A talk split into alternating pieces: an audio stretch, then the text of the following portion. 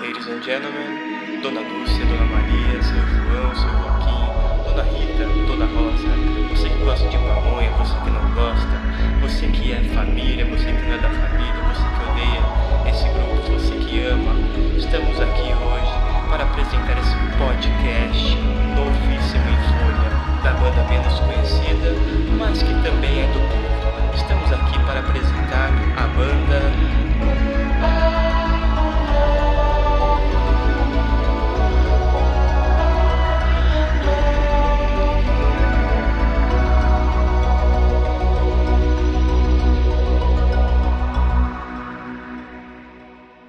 Oi, esse é o segundo episódio do podcast Bairro Cast, que é da banda O Bairro Novo, que é a localidade mais famosa depois da Vila Sésamo e Lazy Town.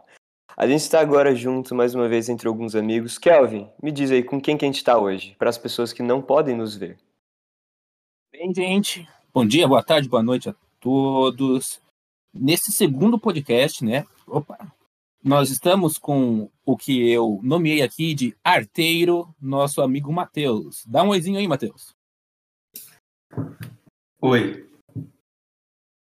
Muito bem, obrigado. Agora vamos para aquele que começou apresentando, o aquele do ukulele, Gabriel. É, é um cavaquinho, na verdade. Eu tô brincando, é um ukulele. Prazer, gente. É um- Ele Uma não tá alegria. acostumado com isso, né? Alguém apresentar direito o instrumento que ele toca. Quando a pessoa acerta, você já sente a a necessidade de corrigi-la, entendeu? Algo de errado está realmente certo, né? Bem, agora uma quase caiu aqui, mas o nosso próximo querido convidado é o Birdman Guilherme. Opa, tudo bom?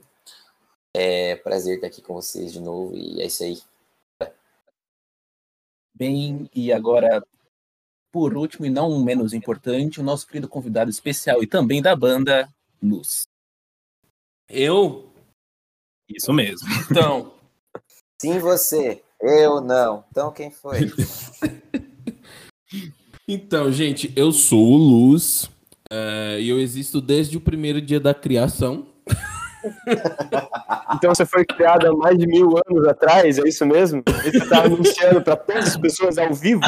Era, era dele que o Raul Seixas estava falando, tá ligado? Cara, é assim que se começa isso. A gente, a gente não quer gerar polêmica, a polêmica vem até a gente.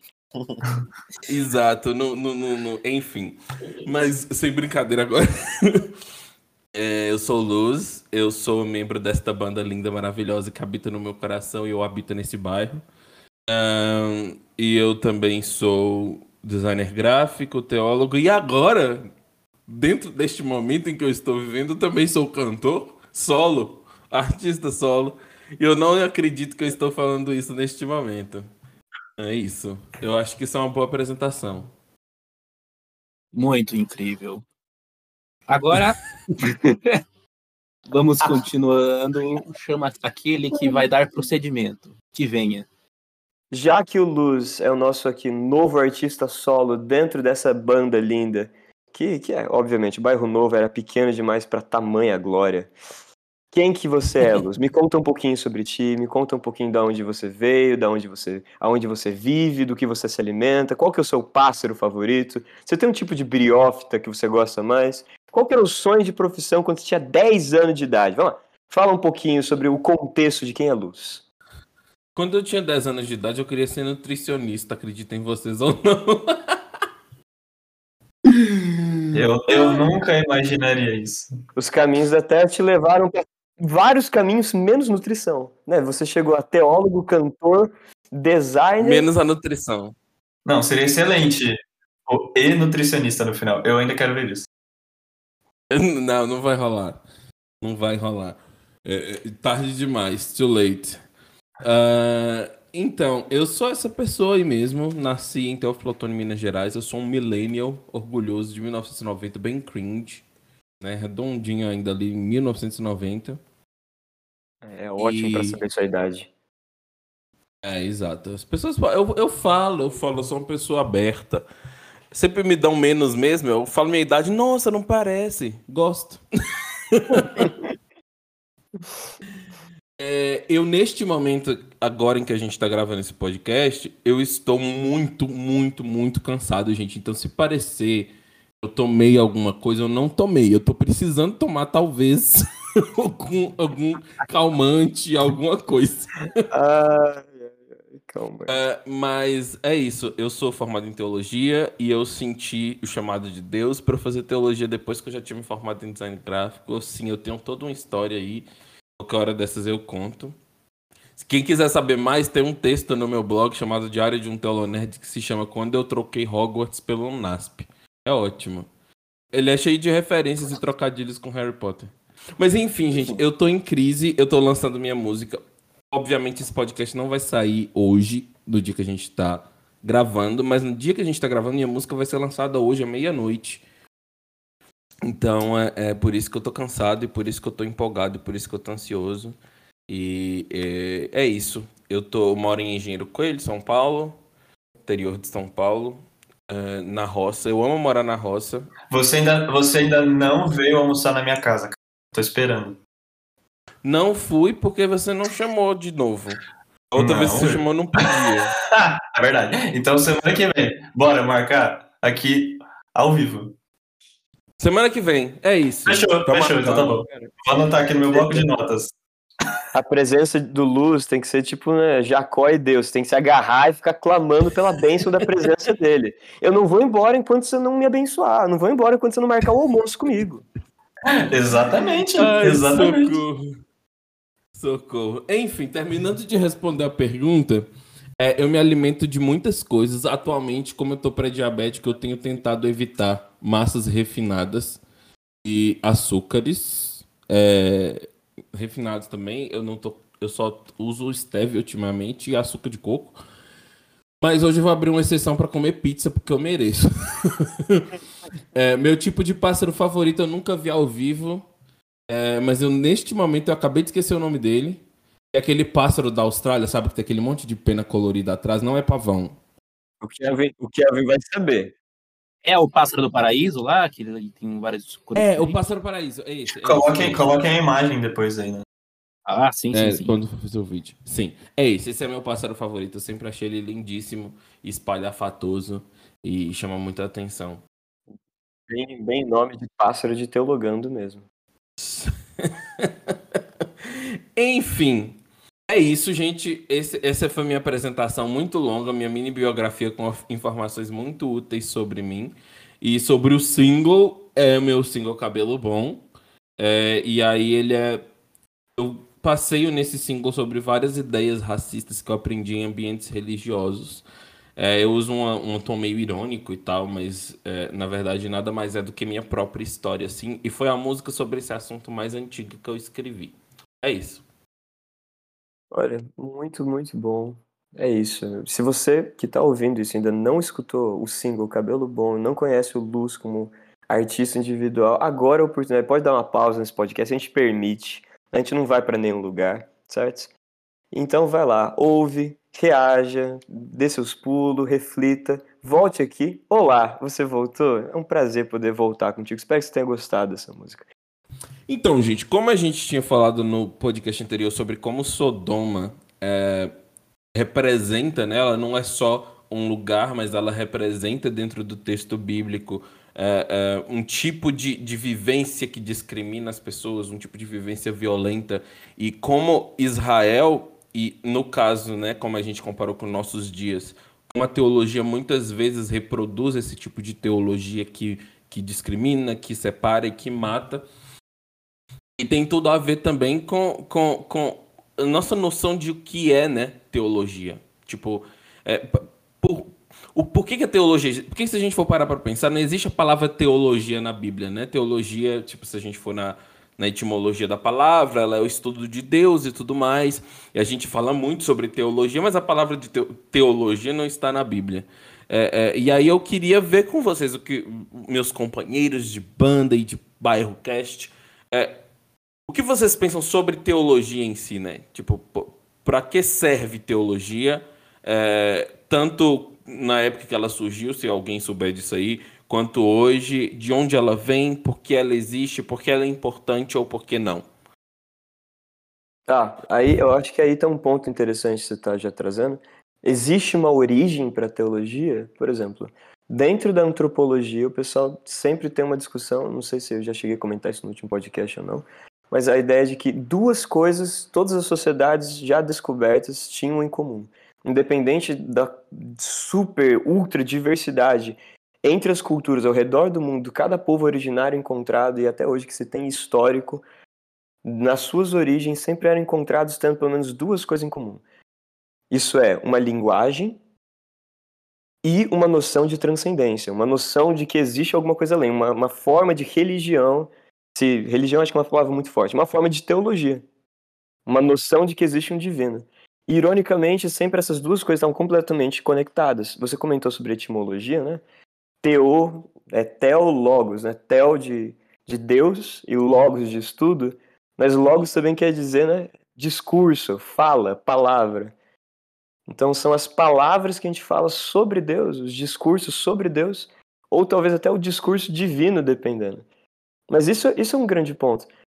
Parece que a origem da teologia está junto com toda a origem do conceito do que é ser humano. Mesmo que a gente tenta sempre utilizar essa ciência como uma ciência segmentada, por assim dizer. Né? Uma ciência mais em um departamento fechadinho ali dentro. Eu creio, uh, o Gader, essa introdução em geral, agora mais relacionado à experiência, eu creio que a gente tem uma dificuldade muito grande e que se tem que lutar todos os dias é, de encarar a teologia como se fosse uma matéria teórica. Né? Eu leio livros, eu vou adquirindo mais conhecimento, eu aprendo as línguas originárias do texto bíblico e tal, mas por mais óbvio que isso seja, se isso não impacta a minha realidade, a minha vivência, o meu dia a dia, é tudo vão, né? É, eu observo esses anos todos que eu e o Gá, a gente era da mesma sala, né, desde o início, é, anda muito a, ao lado um do outro, tanto a questão experiencial quanto a questão, entre aspas, teórica, né? Tipo, não existe distinção, eu só conheço Deus de fato quando eu não só leio o texto, como eu coloco, tento colocar ele em prática, né? Então, eu acho que é extremamente vi, é, vital essa questão da experiência, né? Quando a gente olha para trás durante o curso, talvez os momentos onde a gente mais aprendeu sobre Deus não foi numa sala de aula, mas ah, nos períodos de dificuldade ou, né, enfim, no, no trilhar, no dia a dia. Aí, é, aí pode falar, um... fala Eu queria fazer um comentário sobre isso, porque assim, né, é, eu penso muito assim, vocês como teólogos, né, vocês vão ter essa ligação muito forte né, com, com, com essa experiência da teologia em si. Mas o que o Matheus falou, é, eu acho que ele se aplica para qualquer, qualquer segmento de estudo, sabe? Porque toda vez que a gente pega esse, esse sufixo, né, que fala o logia, é, ele está associado a N, né, N formas de se falar de, um, de, um, de uma determinada é, sistema de estudo, sistema de, de, de, de, como é que como eu posso dizer, um conjunto de conhecimento sobre uma determinada área, né? É, essa coisa da ciência em cima daquilo, né? Então, é, e, e, aí o que você está falando, né? É, eu estou falando isso não por desmerecer a questão da experiência, mas é justamente porque eu acho que ela é mais abrangente.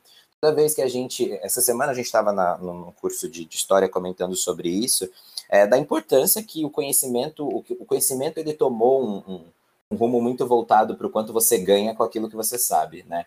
E, e ao mesmo tempo também é, é, é, parece que é uma coisa a ser consultada sempre, não algo que você absorve para a tua vida, sabe? Porque se você for pensar bem, é, para que, que serve o conhecimento, né? É para a vida, né? É para a experiência. Estudar biologia não é tão, tão menos importante do que estudar teologia, do que estudar é, outras, outras logias, vamos dizer assim, que tem tanto, tem muito a ver com o nosso dia a dia, né? Tem muito a ver com a maneira como a gente se cuida. Poxa, se a gente soubesse biologia, né, e levasse aquilo que a gente aprendeu de biologia para a nossa vida, eu acho que algumas perguntas bestas que a gente se faz de como resolver uma dor de barriga, elas iam ser resolvidas com um pouquinho de, de, de, de, de lógica, né? Porque a gente aplica conhecimento à vida. E eu acho que o ser humano, no geral, tem esse problema. Separar o que ele aprende de conhecimento e, e, e, sabe, tipo, utilizar o que é mais fácil ou utilizar o que é, vamos dizer assim, rentável para ele. Enfim, é, a maneira de ver conhecimento aí, para mim, é um problema. Cara, isso é uma coisa muito interessante, por causa que, no final das contas, que nem você falou, a teologia vai... A teologia, as ciências, elas advêm da necessidade da experiência humana. E, e esse é o negócio, quando a gente começa a capitalizar a, a noção da ciência, quando a gente começa a capitalizar o conhecimento, a gente começa a utilizar o conhecimento literalmente como uma ferramenta unicamente, a gente perde de vista que ele adveio da experiência. Por exemplo, a ciência moderna ocidental, ela começa a surgir a partir do momento que o ser humano se entende algo desconexo da natureza. Quando ele se vê algo desconexo da natureza, ele acha que ele pode analisá-la de fora, como se ela fosse um objeto e ele fosse completamente outro. A parte irônica é que a teologia, de alguma forma, também aconteceu em um processo parecido com esse. A teologia, ela começa a ser de uma forma mais capitalizada, começa a ser mais sistematizada, organizada, a partir do momento que o ser humano consegue se ver meio que fora do seu processo de experiência e analisa ela quase como um, um, um ente fora da experiência. Um, um, ente transcendental que, que habita nessa redundância que você consegue praticamente ali brincar com, com a ciência como se estivesse quase dissecando Deus. Você faz uma autópsia de Deus, você sabe a anatomia máxima de Deus. E para isso a gente cria vários termos que essa é a parte que eu acho irônica até, que não estão no texto bíblico, para você poder definir noções que o texto bíblico não necessariamente precisava de alguma forma acertar precisava de alguma forma é, dizer. E daí a gente começa a criar a teologia que sempre vai partir da nossa experiência, negando que essa experiência realmente cria o texto. Isso vai criar vários problemas no geral. O doutor Kenner Terra escreveu um texto muito interessante, depois se vocês quiserem procurar no Instagram dele, dele falando sobre o tanto que a experiência afetou a noção do que é teologia ao longo da, da, da história, né? por meio desse negócio de, de falar que a teologia não é, é resultado da experiência, e sendo resultado da experiência, foi criado, então, várias teologias completamente opressoras, completamente que, que geravam cativeiros, que geravam é, prisões, que geravam violência, sendo justificada como a única teologia certa. Por causa que falava, isso não é da experiência, isso não é do contexto, isso não está partindo de mim, isso está partindo de uma noção mais etérea, de uma teologia que, que ultrapassa qualquer experiência, uma teologia muito mais universal, né? Essa ideia da ciência como uma linguagem universal passou para a teologia como uma linguagem universal. E eu acho que isso causa uma infinitude de problemas. É, hoje esse... mesmo. Falamos. Não, hoje mesmo eu vi um texto falando sobre teologia negra. Eu não vou divulgar a página, Mas é, era um texto que fazia uma. uma... E, não, e não foi só esse texto, mas essa semana inteira rolou uma discussão no Twitter. É que eu tô bem no Twitter, né? No Twitter você tem essas discussões teológicas sobre essa questão da teologia, tipo, é, ser neutralizada, né? É, essa noção que o Gabriel falou de, de colocar a teologia como uma ciência universal e, e não assumir que ela parte da experiência humana é, é, é, acaba gerando algumas coisas bizarras do tipo. É, eu, eu, eu vou usar só a Bíblia como base para a minha teologia, que a Bíblia é autoridade para tudo, e daí a pessoa projeta o que ela acha ser certo no texto bíblico, faz uma teologia que não é bíblica, e daí ela condena qualquer outra teologia que assume é, essa, essa, essa questão da experiência humana dentro da interpretação teológica. É, então, é, isso é uma coisa muito doida, porque no fim das contas, quando você. Eu falei desse texto sobre teologia negra do cara, ele fala várias coisas no texto que estão corretas, porque ele vai falar, eu não sei se é ele ou se é ela, porque é uma página que não tem. É, não é uma pessoa, né? É uma pessoa, mas não, não sabemos quem é. Mas é, essa pessoa ela fala várias coisas corretas. Que a Bíblia não é um livro racista, que a Bíblia não está preocupada com questões raciais, só que ela, é, ela perdeu o momento de, de, de, de, perceber o quanto, justamente por não falarmos sobre racismo, nós reproduzimos racismo. E daí, quando você vai realmente ler sobre o que é teologia negra, primeiro que você entende que a teologia negra ela se assume como uma teologia plural. Ou seja, existem diversas teologias negras, não tem uma só. E ela pode partir de diversos tipos de teologia diferente. A teologia negra ela pode vir de uma teologia liberal, que é uma teologia que é, realmente o propósito dela é projetar a, experi a experiência humana dentro do texto bíblico de forma mais incisiva, ou mesmo de uma teologia mais conservadora. Uma teologia em que o texto bíblico serve de filtro para a nossa experiência humana. a, a, teologia negra ela se assume como funcionando para os dois tipos de teologia, simplesmente por um fato muito simples. Quando você pega o pai da teologia negra, James Cone, ele vai é, ele vai atribuir a teologia negra não aos acadêmicos que inventaram o termo teologia negra, mas aos escravizados que encontraram liberdade e graça no contato que eles tiveram com o evangelho puro e simples de Cristo. É, e a teologia negra surge aí, não é uma teologia acadêmica, ela é uma teologia que surge da experiência da pessoa preta que teve contato com o evangelho de Cristo, com a graça e foi libertada por esse evangelho. É, e eu acho isso muito bonito. É, é, eu não vou discutir aqui todas as nuances teológicas e acadêmicas da teologia negra e de teologia liberal e de teologia ortodoxa, porque não é nosso, nosso principal objetivo aqui, mas trazendo para o que a gente está discutindo, a teologia, no fim das contas, ela precisa se assumir como uma leitura nossa que fazemos, né? Aqui na banda, vários de nós somos, nós somos adventistas do sétimo dia, e a Igreja Adventista do sétimo dia, no papel, lá no início do Cremos, assume que a gente não tem um credo fechado, justamente porque a gente acredita na Bíblia como uma revelação inesgotável. A gente acredita na revelação de Deus através da Bíblia como uma revelação progressiva. De, é, cada vez que a gente estuda, mais a gente vai descobrir coisas novas isso vai depender da nossa experiência na história da humanidade e na, até mesmo na nossa, no nosso cotidiano. É, eu ia, eu ia. Que bom que você comentou sobre isso aquela hora que eu, que eu ia conversar, eu ia entrar em, justamente nesse assunto de como essa questão da, da experiência, né, como parte da teologia, ela é se ela é, se ela considera essa pluralidade de experiências, acaba sendo incrível. Mas o grande problema é que a, a, muitos criticam né, você trazer a experiência humana para a palavra. Você falou da, da igreja adventista e tem dentro dos seus prefeitos, dos seus prefeitos, olha só, quantos, quantos prefeitos tem? Muitos, amigo. Não me deixa começar a falar sobre isso, pelo amor de Deus.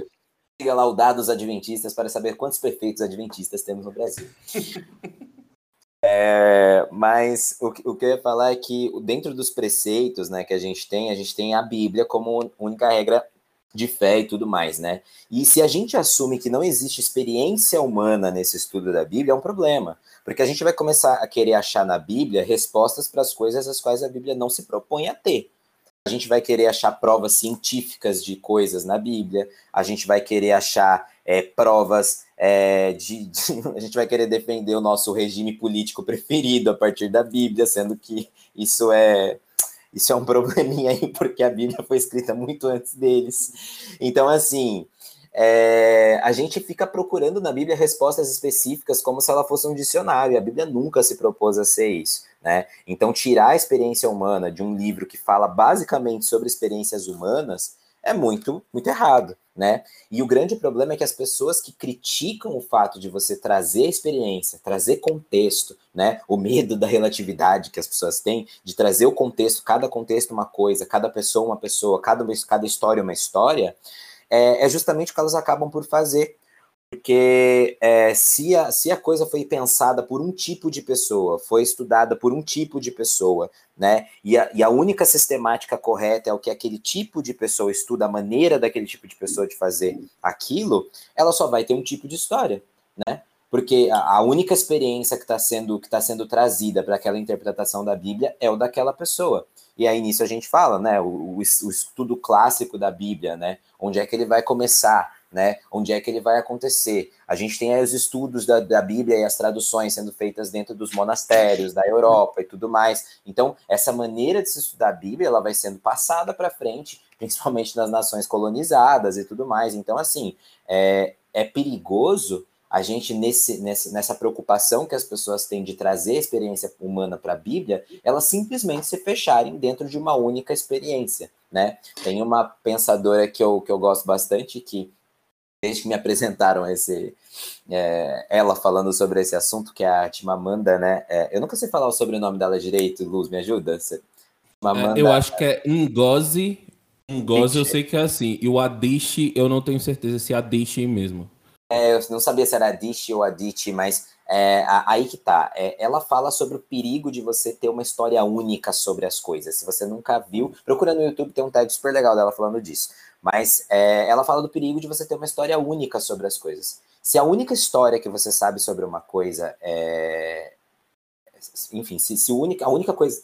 Deixa eu reformular. Se a única coisa que você sabe sobre alguém, sobre um lugar, sobre uma cultura, é, é, é, é apenas uma coisa, é apenas uma maneira de olhar, então é, você precisa repensar os seus conceitos. Ela fala porque é, ela é africana, né? E a gente sempre tem essa mania de tratar a África, que é um baita continente, como se fosse um país inteiro, né? E na verdade são várias, várias nações ali dentro, várias culturas diferentes no mesmo continente. E e ela fala de, de como, quando ela foi estudar na Inglaterra, de como, de como as pessoas é, olhavam para a África como se ela tivesse vindo com toda aquela coisa da piedade, da dó, da miséria e tudo, que é o que a gente sempre vê. Então, a história única das pessoas sobre a África fazia com que as pessoas pensassem que ela não sabia usar um fogão, entendeu? De que ela tinha, que ela conhecia cantos tribais e, cara, tipo, não era essa a história dela. Era, era, era filha de professores universitários, cresceu dentro de um campo de universidade, é, a maneira dela de ver as coisas era outra. Ela dá vários exemplos dessa questão da história única, mas onde é que eu quero chegar, né? Isso é o que a gente faz com a Bíblia muitas vezes. A gente aprendeu de uma forma e a gente não para para pensar que se existem pessoas que pensam e interpretam diferente, é porque talvez, talvez não, com certeza, a experiência delas não é a mesma. Mesmo que várias dessas diferentes experiências tenham vindo, por exemplo, da Europa, né? A gente tem igreja metodista, adventista, presbiteriana, várias protestantes históricas que estão dentro da caixinha do protestante e nem por isso elas pensam igual. Cara, é... o lindo é que, igual você disse, assim, a Bíblia é um livro de experiências, mas é um livro de experiências plurais.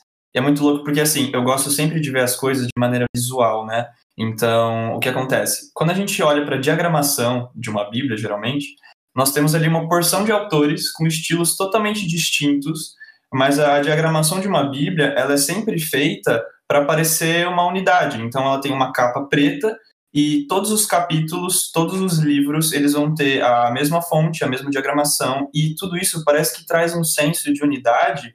É, eu agora falando no estilo é, estilístico, até experiencial, a forma de escrita, que não condiz com o texto em si. Então, falando sobre a minha experiência, eu só fui virar a chavinha e perceber essa pluralidade dentro do texto é, quando eu comecei a estudar teologia, comecei a entender sobre as facetas do texto, né? E aí, cara, quando você começa a comparar, as texturas, elas são totalmente diferentes. É, se eu fosse traduzir a, o livro de Eclesiastes para uma pintura ou uma música, que estilo seria?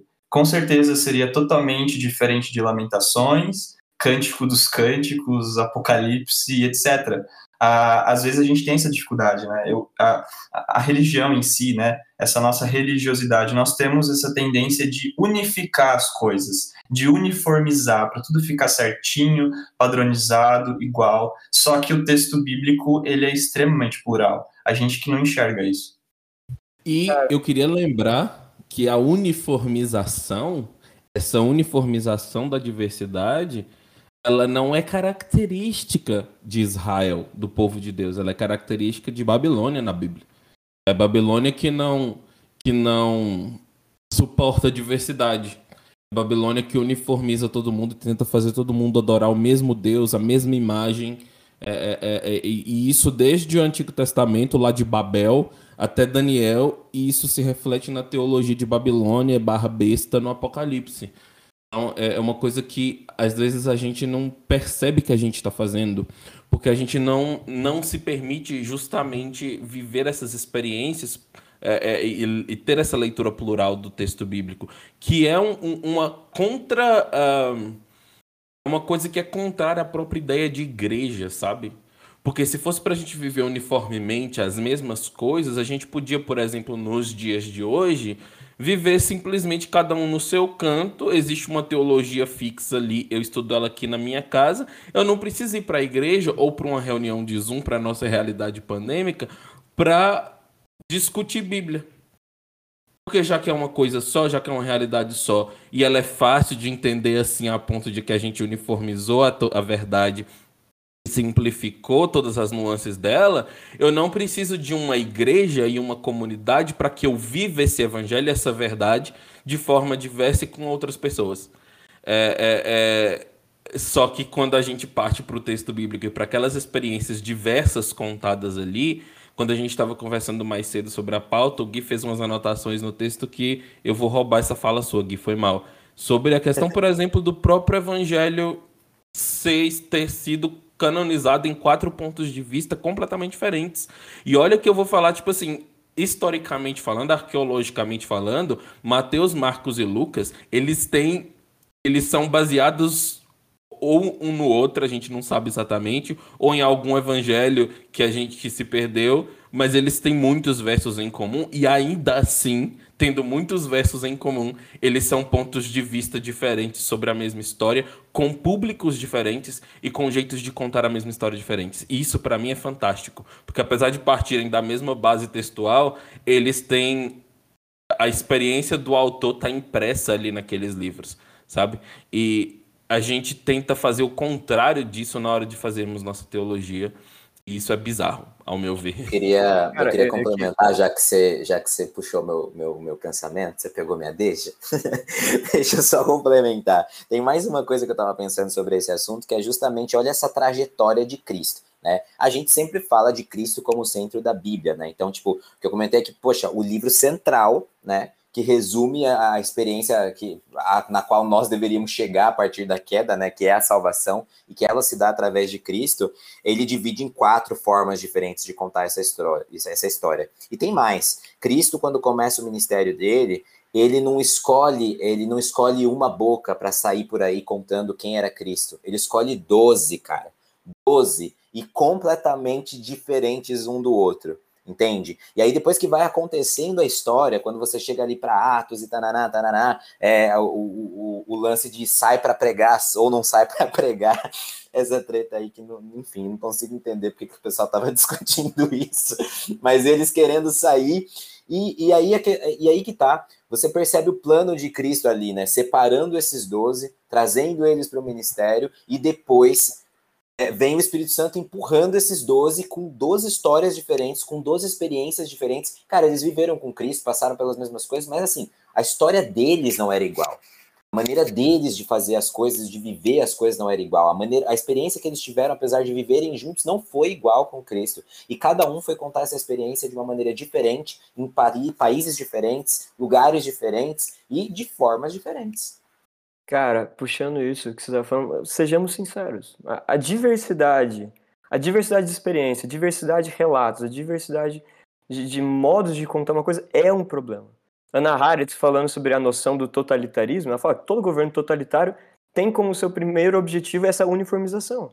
Cara, Babel, quando ela surge com essa ideia de criar essa uniformização, ela é um problema tão gigante, mas tão gigante que Deus tem é obrigado a criar diversidade. Deus aí está clamando para o povo se espalhar, povo quer continuar sempre ali, unido. E, e essa noção que o Luz comentou, que vocês comentaram, é a tentação da teologia. Por causa que a maior falácia que já foi contada em qualquer ciência é que a ciência não é etnocentrada e etnocentrista.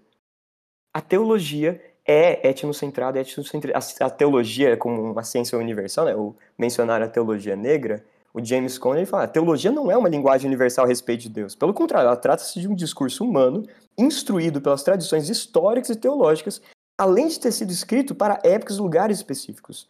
A teologia é uma linguagem contextual, isso é, definida pela condição do ser humano que lhe dá a vida. Ninguém consegue escrever teologia para todas as épocas, lugares e pessoas. Da mesma forma que, que toda, é, com toda forma de se contar a história de se relatar a história vai ser etnocentrada e etnocentrista, toda forma de criar teologia também vai ser. Toda uniformização é você dar uma caixa fechada para as outras pessoas se encaixarem. Essa formatação normalmente é violenta e normalmente também é completamente arbitrária.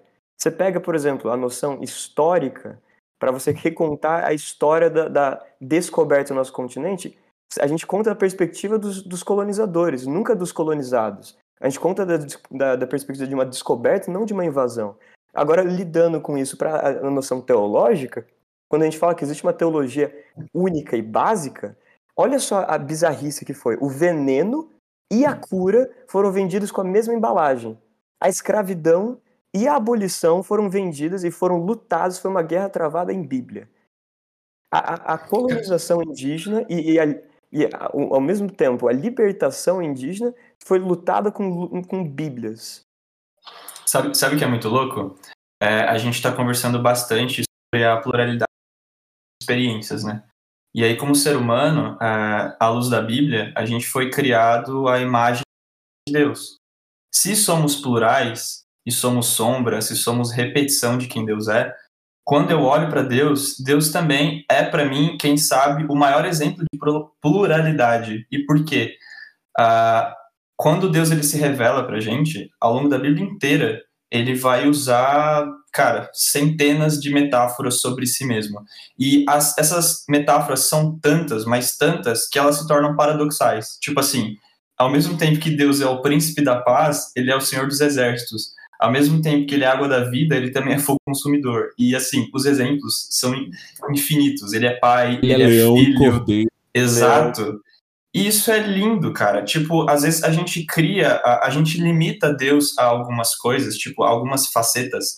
Mas quando eu olho para o texto bíblico, é, é, muito louco. Eu acabei de, de, lembrar de uma experiência pessoal muito engraçada. É, tipo assim, quando eu era pequenininho, a minha mãe nunca deixou eu comprar camiseta com estampa de caveira. porque associa a morte, sei lá, rock, esse tipo de coisa. É, mas, cara, você pega para ler Ezequiel, capítulo 37, é o próprio Deus fazendo assim uma visão, que é aquela visão do, do, dos vales do, do, ossos secos e tudo mais. Cara, qual que seria a trilha sonora do que Ezequiel tava vendo, sabe? É, o que, que ele viu e quem que mostrou aquilo para ele foi Deus. E, tipo assim, muitos outros exemplos em Ezequiel que, tipo assim, a galera ficaria extremamente escandalizada e foi o próprio Deus que mostrou, tipo, Ezequiel 16, 23, é, cara, são metáforas muito pesadas, assim. E esse mesmo Deus é o mesmo Deus que vai fazer metáforas extremamente leves. E, e como que a gente lida com isso, né? Quando eu olho para Deus, é, eu não consigo colocar em uma gaveta, porque, tipo assim, ele transcende a, as nossas gavetas, as nossas caixinhas. E a gente tem que lidar com isso. Exatamente. E, e, isso me lembra muito que a primeira pessoa que deu um nome para Deus dentro do contexto bíblico foi Agar, oprimida, literalmente num contexto onde a opressão era é o ponto central de toda aquela narrativa. Ela se sentindo, ela é oprimida por Sara, que aliás, Sara que tinha sido oprimida há pouquíssimos capítulos atrás, começa a oprimir Agar, Agar sai no deserto e tudo mais, e pela experiência pessoal que ela tem com Deus, ela decide dar um nome para Deus baseado nessa experiência que ela tem. Ela chama né, o Deus que me viu, o Deus que vê. Cara, olha que loucura. Normalmente, é exatamente essa noção de classificar Deus e fazer uma teologia a partir da sua experiência surge biblicamente a partir da pessoa que era oprimida e da pessoa que precisava de, dessa noção de um Deus que era tão pessoal que se relacionava completamente com a necessidade que ela tinha. Isso, isso me, me remete muito a um, um, poema que eu gosto bastante sobre é, do Alberto Caeiro, né? O Alberto Caeiro, deixa eu ver se eu consigo me lembrar certinho. Ele fala: pensar em Deus é desobedecer a Deus, porque Deus quis que nós não o conhecêssemos, por isso ele não se mostrou. Sejamos simples e calmos como os regatos e as árvores, e Deus amar-nos-á fazendo de nós, belos como as árvores e os regatos, dar-nos-á verdor na primavera e um rio aonde ir ter quando acabemos. Cara, isso me lembra é, é, muito Oséias 6, se eu não me engano é 6, 6, né, quando Deus ele vira e fala, é, me conheçam e me persigam me conhecer. Porque tão certo quanto o dia nasce, eu vou surgir para vocês. E esse verbo conhecer na Bíblia não é um conhecer teórico. Isso que me impacta. O conhecer bíblico não tem a ver com a quantidade de, de, de estudos eu tenho, com a quantidade de, de sistematizações eu consigo fazer, mas literalmente tem a ver com toque.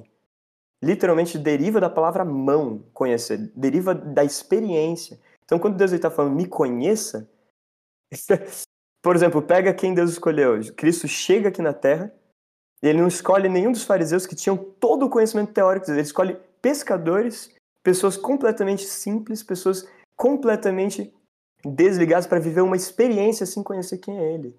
Cara, isso para mim é, é, revolucionário, porque quando Cristo se, oferece, se, se, se, é, se, se classifica e se coloca como comida, E fala, para vocês poderem entender quem eu sou, me conhecer, vocês têm que comer do meu corpo, beber do meu sangue. O que eu, vez ou outra, sinto, grande parte, é que a teologia, que não é ligada à experiência pessoal, que não é ligada valorizando a pluralidade de experiências, a pluralidade de, de, de, de, de conhecimentos, a pluralidade de pessoas, a pluralidade racial e a complexa trama entre elas, dentro de cada sociedade específica, vai ser sempre um estudo de como você faz um pão.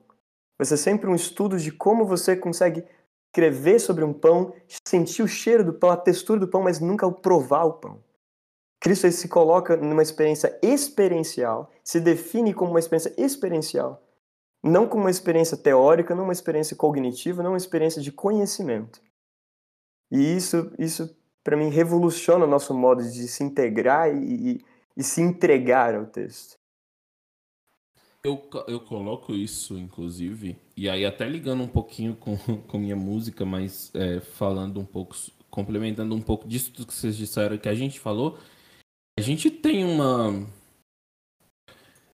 Eu acabei de ter uma ideia para o título deste podcast que seria Teologia do Cabelo. E aí. Eu estava pensando nisso pelo seguinte: como é. O Matheus tinha falado sobre essa questão de como existe pluralidade na própria natureza divina, como às vezes parece até é, é, é, paradoxal, porque ele é leão e cordeiro, porque ele vem pelo o Cici, o sussurro ali no, no, no, episódio de Elias em cima do monte, mas no episódio de Israel, no Monte Sinai, ele vem com trovão e tempestade. É, e sobre a própria natureza do conhecimento de Deus, existe essa ambiguidade também. Porque Deus, quando a gente vai para Êxodo e, e, e para os Dez Mandamentos, ele fala: não façam imagens de mim. Não construam imagens de mim que não sou eu. E ele, e ele pune severamente Israel, aqueles que tiveram a ideia de fazer o bezerro de ouro, que muita gente não sabe, mas o lance do bezerro de ouro, eles estavam construindo uma imagem de Deus, não uma imagem de outro Deus, mas era uma imagem do Deus de Israel, e aquilo não era para ser feito. Isso reflete, inclusive, a teóloga Adele Berlin, ela vai falar sobre como isso se reflete na própria descrição do, do ser humano que as descrições físicas dos seres humanos elas só acontecem na Bíblia quando é muito importante para a narrativa em si. E Deus ele vai assumir uma imagem que ainda assim ela não é descrita na Bíblia, porque a imagem do ser humano, que é criada a imagem de Deus, também é protegida das suas descrições. E se você vai para outras cosmogonias e teologias mesopotâmicas da época, os deuses eles têm descrições físicas. Você sabe como é que Marduk se parecia? Ele era um homem com asas. Né? Então você, você tem essas descrições e Deus você não tem. Se você, pelo contrário, você tem uma proibição de construir uma imagem de quem ele é.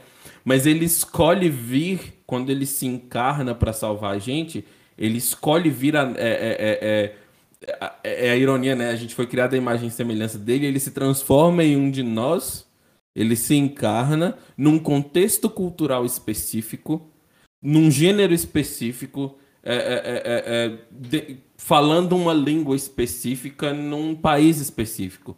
É, é, e isso é muito doido, porque apesar disso, essa experiência específica dele, ela é universal no sentido de que ela toca a todos nós ao mostrar a natureza, a natureza do próprio Cristo, que é uma natureza que é que dá boas-vindas à diversidade e a uma diversidade que não era bem-vinda na época e no contexto cultural dele. Então ele vem para um contexto cultural para desafiar esse contexto cultural.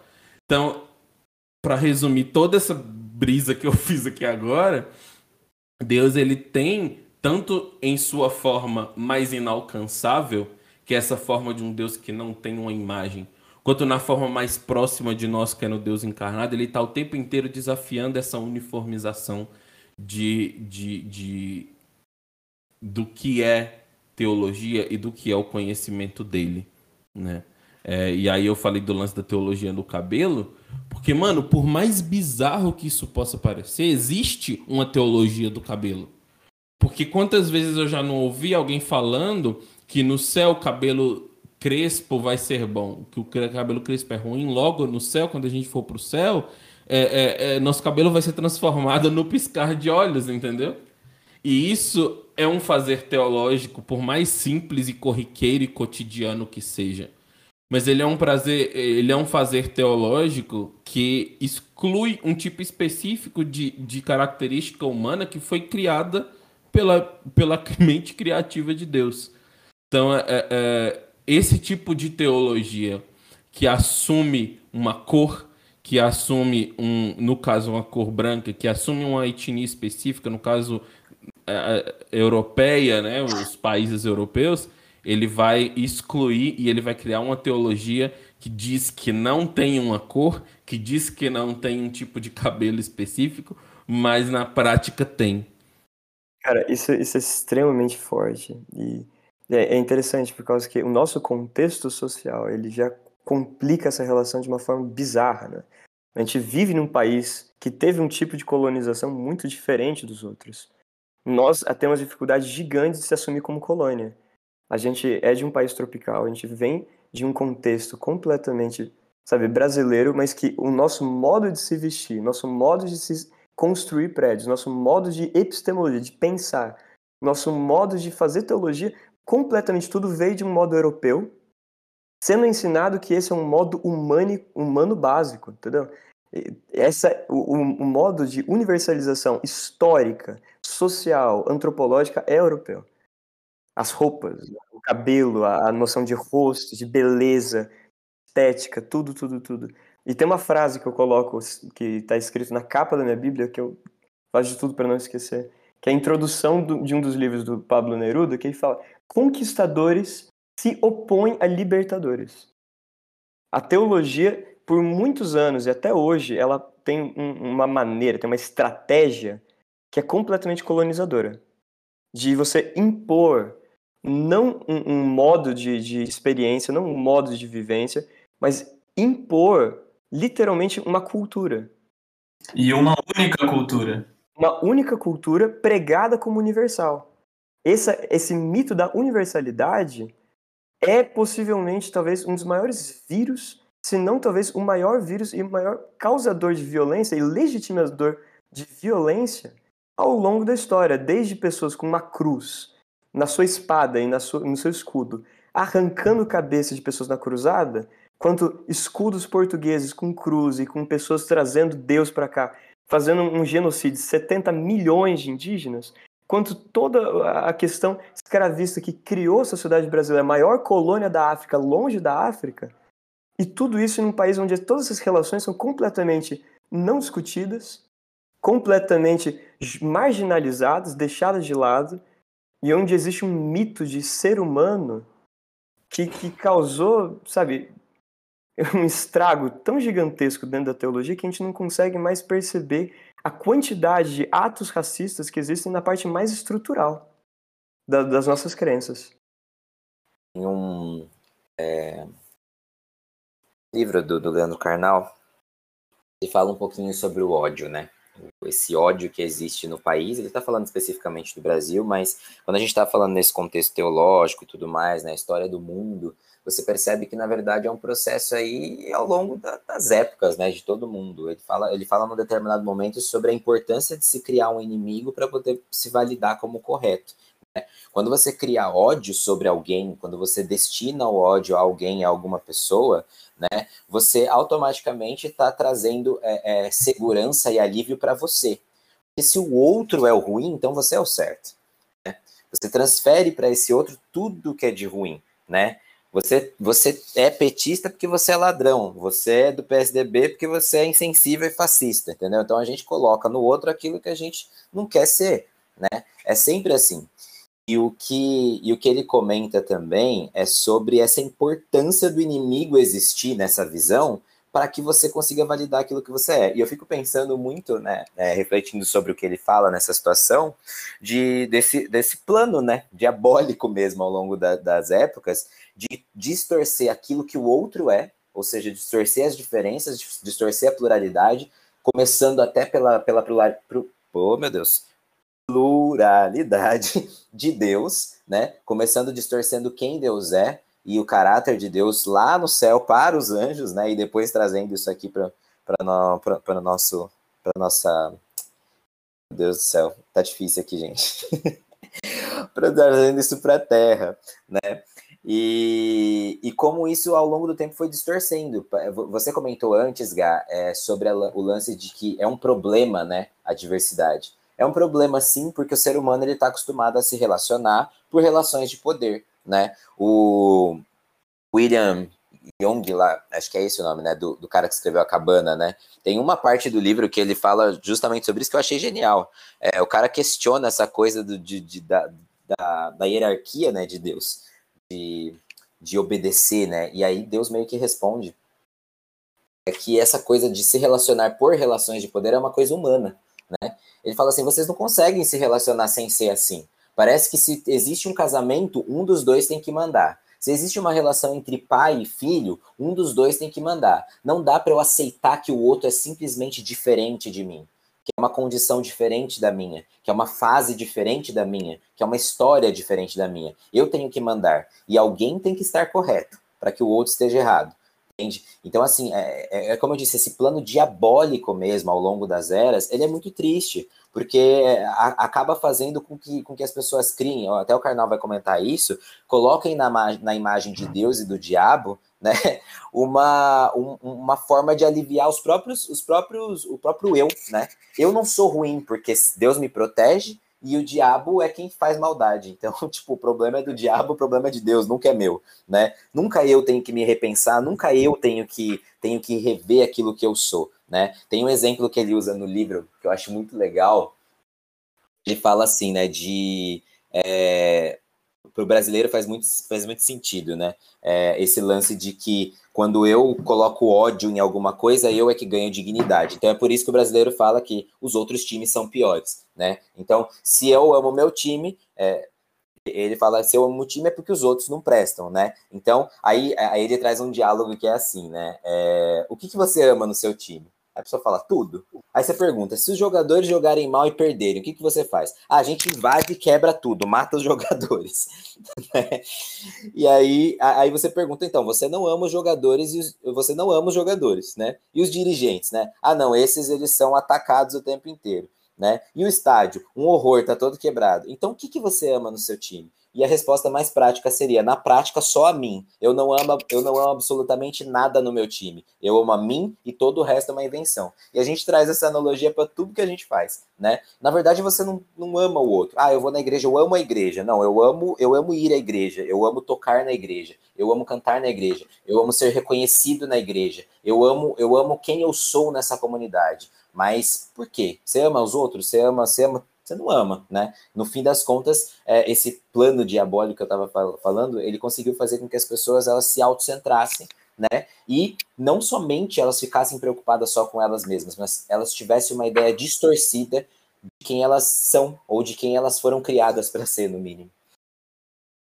Cara, eu só queria comentar um negócio rapidão, que é essa, essa ideia de, no final das contas, quando você, você tem esse, é uma dinâmica agora tentando montar uma dinâmica contrária a essa, se a gente parte de uma teologia que é baseada na experiência, isso vai gerar um tipo de humildade em relação a Deus e ao outro que é, que é fora do comum.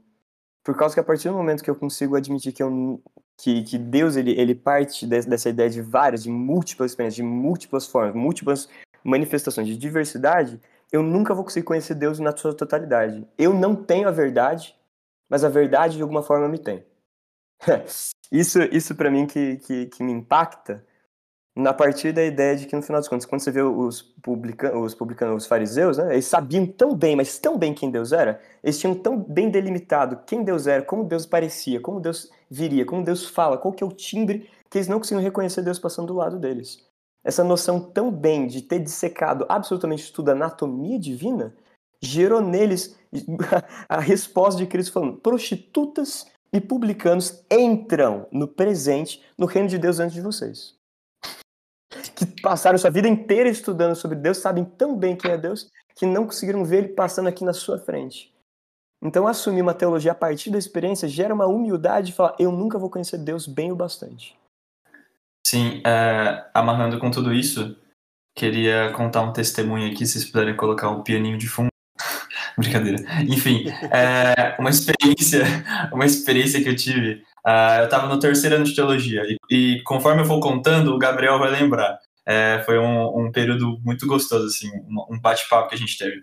Enfim, é, no começo de, de todo ano, a gente tinha o costume de sair para fazer semana de oração, que fazendo uma introdução tipo, bem rápida, contextualizando, a gente vai, cada estudante de teologia vai para uma igreja, fica morando tipo, na igreja por uma semana e a gente prega todas as noites com uns temas combinados e enfim.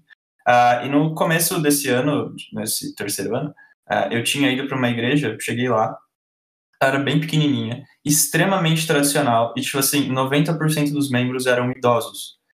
É, e é aquilo que a gente conhece por igreja adventista é, sábado de manhã, toda aquela liturgia, plataforma, inário é, e tudo mais. Só que assim, independente de ser bem diferente da minha cultura, é, Mateus falando, cara, eu nunca me senti tão amado e tão acolhido por ele, sabe? É, abraçado, a, a, o jeito de cuidar, de chamar para almoçar em casa e tal, os bate-papos, essas coisas todas. Foi tudo muito lindo. Uh, alguns meses depois, uh, nós todos, como banda, a gente foi para o Rock no Vale, que é uma experiência extremamente e totalmente diferente quando a gente fala em termos de cultura, né? E, e da mesma maneira, com músicas extremamente, totalmente distintas. Ah, ali a gente está falando sobre projetos sociais, as conversas, as pessoas que a gente dialogou, ah, todo mundo, eu lembro, eu acho que, sei lá, todo mundo era jovem ali.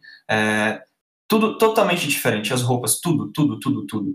Mas eu lembro que já era noite e eu e o Gá, a gente saiu para conversar, assim, a pegou uma, uma trilha, sei lá, uma estrada no meio do mato. E eu comecei a contar isso para ele. E eu virei assim, cara, eu enxerguei Deus nos dois contextos, por mais diferentes e, totalmente distintos. É, e aí, amarrando com, com, o que o Gui falou, a gente tem essa, essa narrativa maniqueísta. De, tipo assim, é o meu jeito, ou é o jeito que me ensinaram, é, é esse estilo, é, sabe? A gente sempre tenta colocar limitações, de todas as maneiras. Vestimenta, a, a, a música, é, enfim, a maneira de pregar, sei lá, todas essas coisas. Cabelo né? Cabelo, cabelo. E mas é, é muito mais fácil quando a gente se prostra à humildade de é, experienciar o que o outro tem a oferecer e a gente vê que existe muita coisa boa no outro também. Né? E a gente também passa a enxergar algumas coisas, quer dizer, algumas não, muitas coisas de ruim que a gente tem.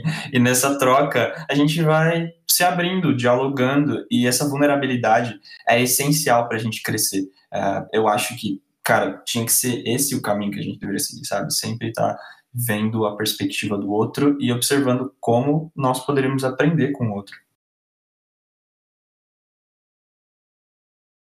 É, tem um, um, lance aí, né? Eu tinha até colocado naquelas anotações, né, Luz? Tipo assim, de que quando eu tava pensando sobre o assunto de hoje, e a gente leu o texto né, do Luz sobre, sobre algumas coisas que, que a gente estava discutindo, lembrei de, um, de uma reflexão que o Marco Teles, né, é, ele até traz, o Marco Teles, para quem não conhece, né, tá ouvindo aqui o podcast, até para a gente falando de diversidade, é uma pauta dele muito forte, né, o Marco Teles, ele é, é do coletivo Candeeiro, né, um abraço para o coletivo Candeeiro, é, que tem essa proposta justamente de trazer música brasileira, música nordestina, sabe, para a pauta cristã, que a gente sabe que, né, a gente que é músico e tal, sabe que é um problema. Parece que toda vez que você traz uma coisa cultural que é nossa, que é daqui, ela é rejeitada, justamente porque a religião é toda formada em cima dessa coisa eurocêntrica, né, que a gente estava falando. Então, a música do jeito que o europeu faz é ótima.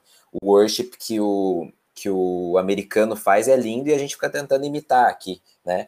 Mas como diz o, uma música da Calmará, que também é do também é do coletivo Candeeiro, eu fiz um samba e não dá para Hilson guiar. Né? Nada contra o Hilson, que cada um na, na, na, na, sua área, né? Mas é uma crítica que faz sentido, né? Essa coisa da gente tentar copiar, mas não é sobre isso que eu queria falar.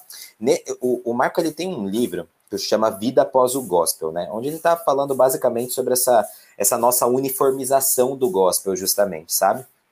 E traz várias reflexões interessantes. E aí a primeira coisa que ele começa refletindo é sobre o que é adoração, né? Como, como, como deve se adorar, né, na verdade. E, e é muito legal, tipo, você parar para pensar que a história que ele traz para refletir sobre isso é aquela história de João 4, que vai falar sobre a mulher samaritana, né? Jesus chega lá, acho que vocês já estão acostumados a ouvir eu falar dessa reflexão, porque eu, eu adoro ela.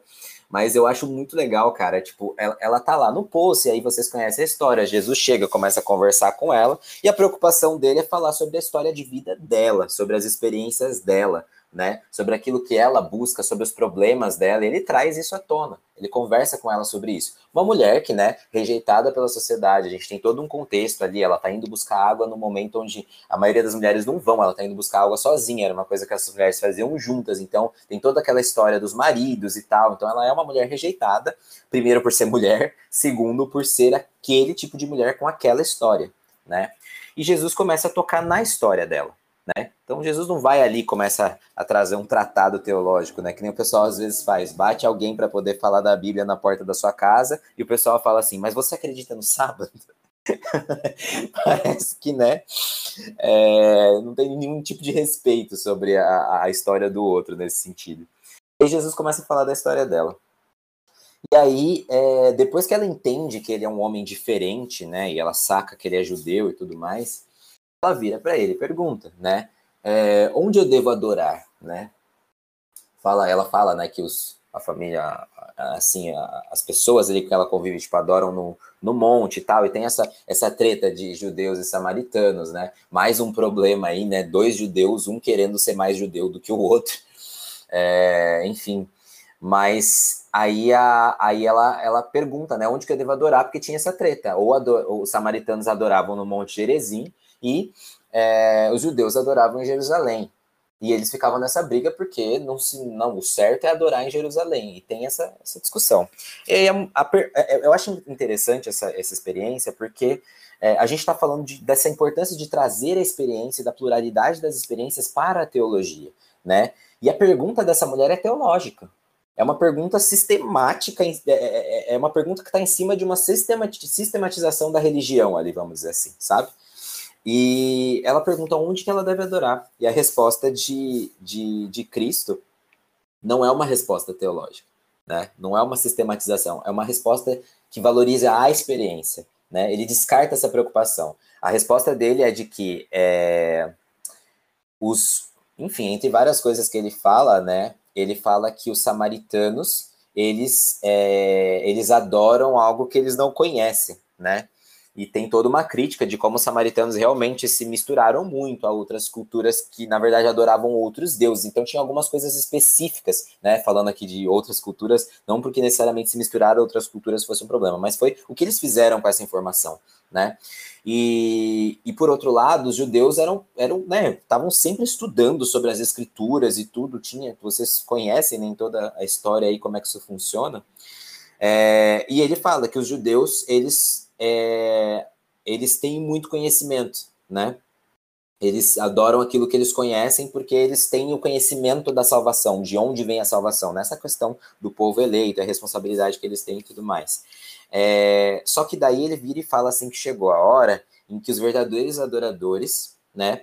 E primeiro ele fala que é, vão, vão adorar né, a Deus, e ele fala que Deus é espírito, e que importa que os adoradores adorem em espírito e em verdade, né? E o Marco ele vai trazer essa discussão do que que do que, que Deus quer dizer com isso. Então, a resposta era simples, era uma resposta objetiva. Eu tenho que adorar em Jerusalém, eu tenho que adorar no monte, né? Se a gente fosse fazer um, um, um, um quiz, eu ia citar um programa, mas eu não vou, onde a gente pergunta e as pessoas respondem o que é verdade, né?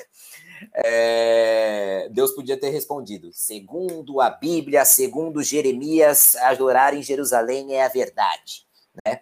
Mas Jesus não faz isso. Jesus fala: você tem que adorar em espírito e em verdade. É extremamente subjetivo a resposta.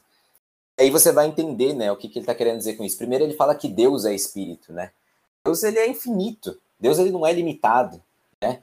Deus passa por onde quer e o Espírito sopra por onde quer. Então é, é, é quase como se ele estivesse dizendo assim: a sua adoração ela é ilimitada, a sua adoração ela é sem reservas, a sua adoração ela é infinita, ela é uma entrega completa, assim como Deus é, né? Então, é, e depois em verdade, né? E, e, e é, é, é interessante ele deixar essa verdade no ar, porque que verdade é essa, né?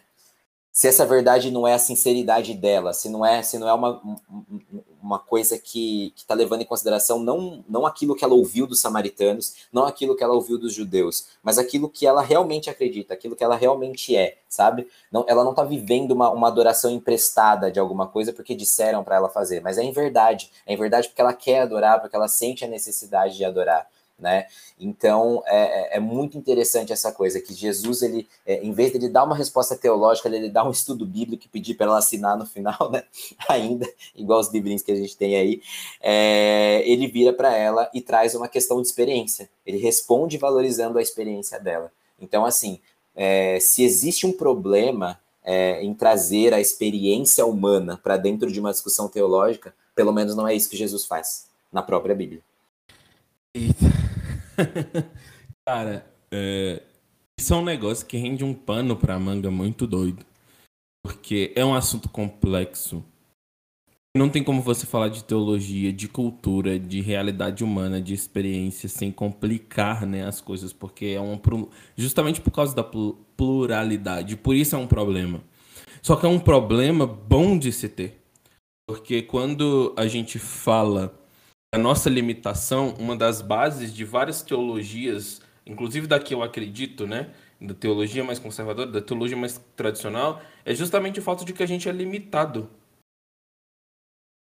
E existe uma beleza em a gente enxergar a imagem de Deus no outro, a gente enxergar a imagem de Deus, a palavra de Deus ter sido escrita por outras pessoas dentro de contextos culturais específicos essa, esse lance da resposta teológica, é, isso para mim foi uma discussão muito grande, porque a gente cresceu, imagino que vocês que estão aqui no, no, no podcast agora e talvez quem esteja escutando bem se identifique muito com isso. A gente cresceu aprendendo a dar respostas prontas, a dar respostas teológicas e não boas respostas teológicas, respostas teológicas curtas ainda sabe? É, respostas teológicas de texto prova é o, é o nome que a gente usa na teologia para tentar provar um ponto com um único texto, com no máximo dois ou três, e textos fora de contexto, sem analisar aquele contexto em que o texto está.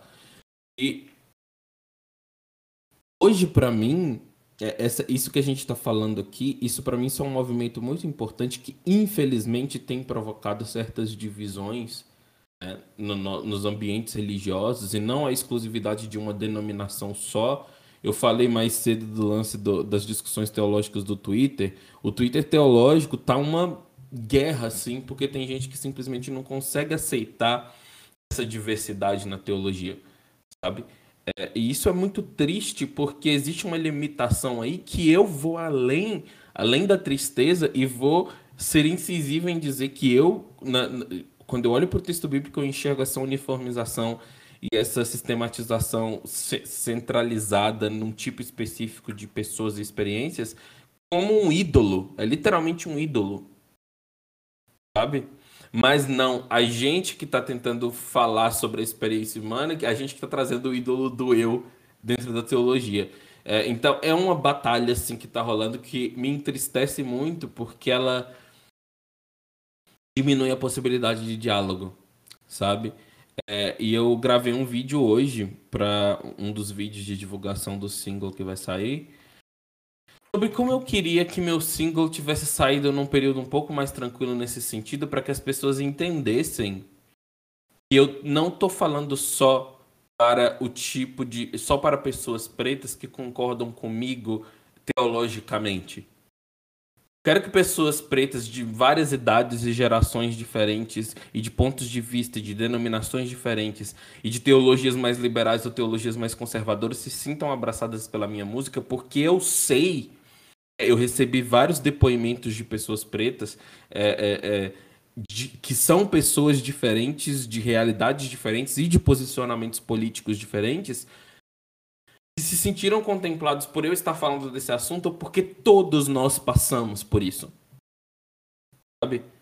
É, é, na realidade brasileira, né, principalmente. Mas, cara, fiquei triste em saber que muita gente vai receber essa minha mensagem como um, sei lá, um tipo de teologia que é errado, ou como algum tipo de alguma coisa entrando na igreja, porque minha, minhas outras artes, né, minha escrita e meus desenhos, eles já são recebidos assim. Eu imagino que com a música não vai ser diferente.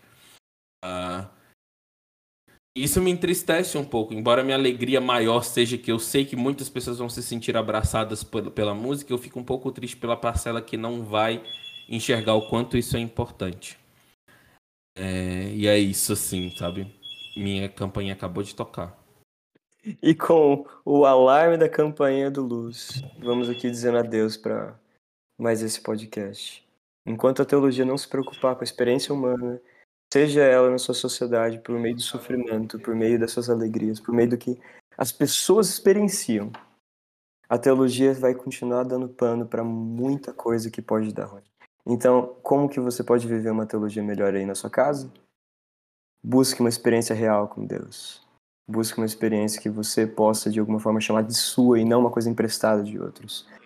O Bairro Cast vai se despedindo por aqui. A gente se vê no nosso próximo episódio, que a gente ainda não sabe qual será. E até lá, sejam felizes. Alguém tem uma mensagem final para poder dar para o povo também? Ouçam cabelo bom agora. Ouçam cabelo bom. Ouçam Que cabelo é bom. Da banda menos conhecida, mas que Alô? também é do Um para apresentar Abração.